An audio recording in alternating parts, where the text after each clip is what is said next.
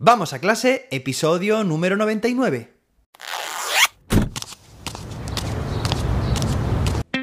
Soy José David, maestro, formador de docentes y creador de contenidos. En este podcast te cuento reflexiones, aprendizajes y recomendaciones mientras voy a clase para que tú también puedas mejorar la tuya.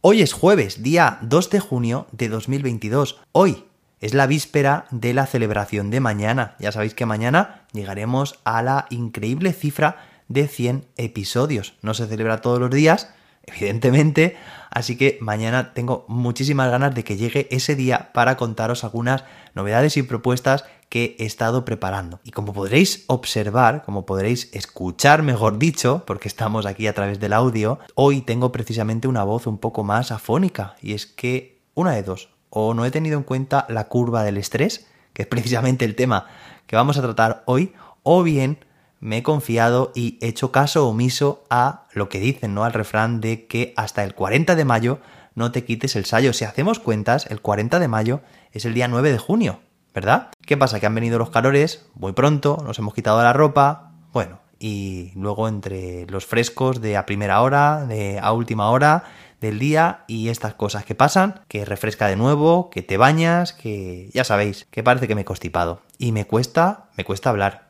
Vamos al tema que nos ocupa hoy, que es la curva del estrés. Si has leído el título de este episodio, así es como se llama. ¿Y qué es la curva del estrés?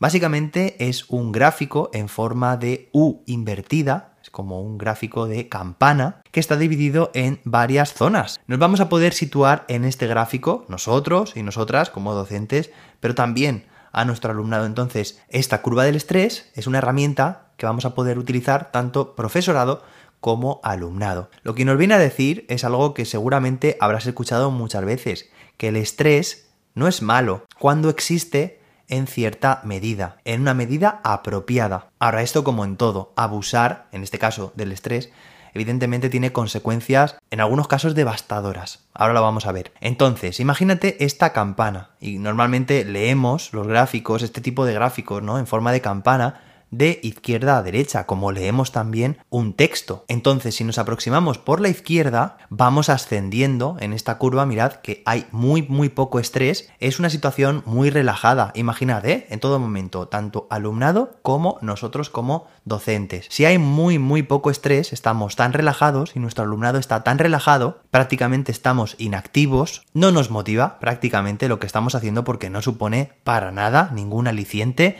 ningún desafío y por tanto no estamos dando nuestro 100%. Si seguimos ascendiendo esta curva, es decir, esta campana, imagínate, ¿vale? Podríamos llegar hasta la zona más alta de esta campana. Bien, pues aquí hay una región que es la del estrés óptimo, también llamado eustrés, es decir, es un estrés positivo. Es decir, que estamos trabajando en un entorno exigente, tenemos ciertas o ciertos factores que nos presionan, tenemos limitaciones, tenemos variables que no van a nuestro favor, es decir, hay estrés. La carga de trabajo puede ser relativamente grande, son tareas relativamente desafiantes, pero sin pasarnos, esto lo vamos a ver ahora cuando pasemos a la otra parte de la campana, y mirad, porque esto sucede que, por ejemplo, para nuestro alumnado cuando se enfrentan a este tipo de tareas, que son desafiantes, que hay ciertos limitantes y condiciones en determinados casos adversas, bueno, pero esto es un aliciente para superarse, para enfrentarse a la tarea sabiendo que hay garantías o que hay cierta probabilidad de que si se esfuerzan y que si nos esforzamos, podemos conseguirlos, que está a nuestro alcance. Sin embargo, si continuamos, en este caso, fijaos, porque estamos ya pasando la campana, estamos ahora bajando la campana, pero estamos ya en la parte de la derecha. Esto quiere decir que hay demasiado estrés. Es lo que se conoce, mirad, antes era eustrés, era el estrés positivo, en este caso es el distrés, es el estrés negativo. En este caso empiezan a producirse agotamiento en el sujeto.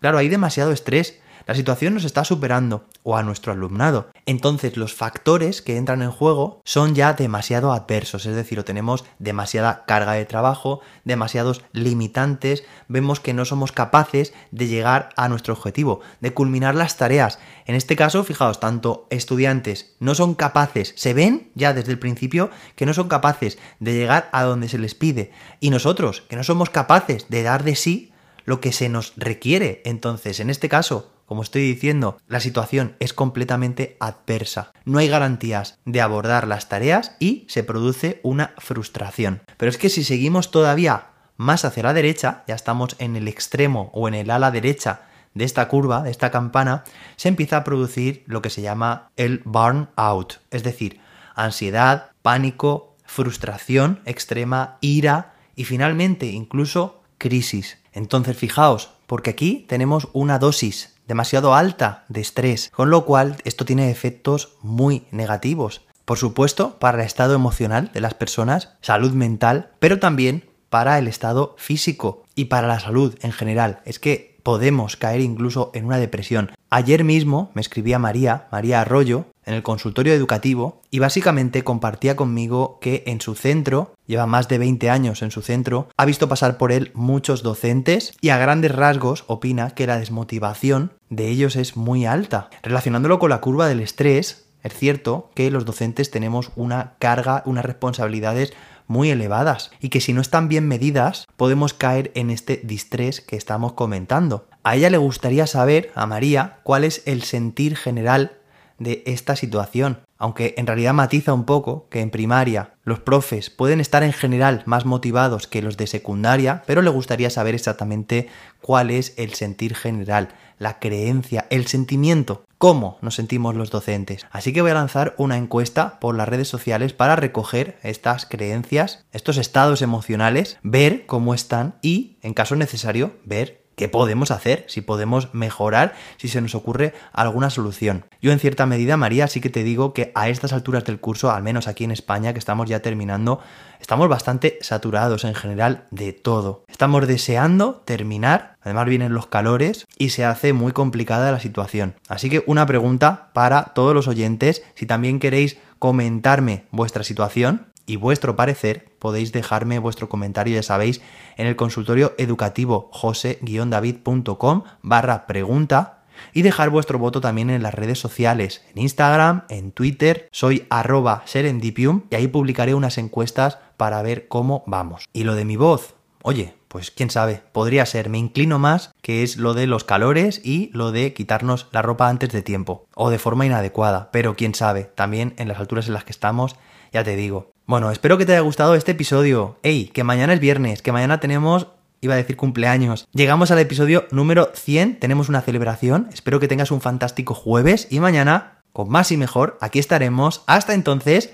que la innovación te acompañe. Oye, y cuídate mucho. Y si hay demasiado estrés en tu vida, afloja un poco.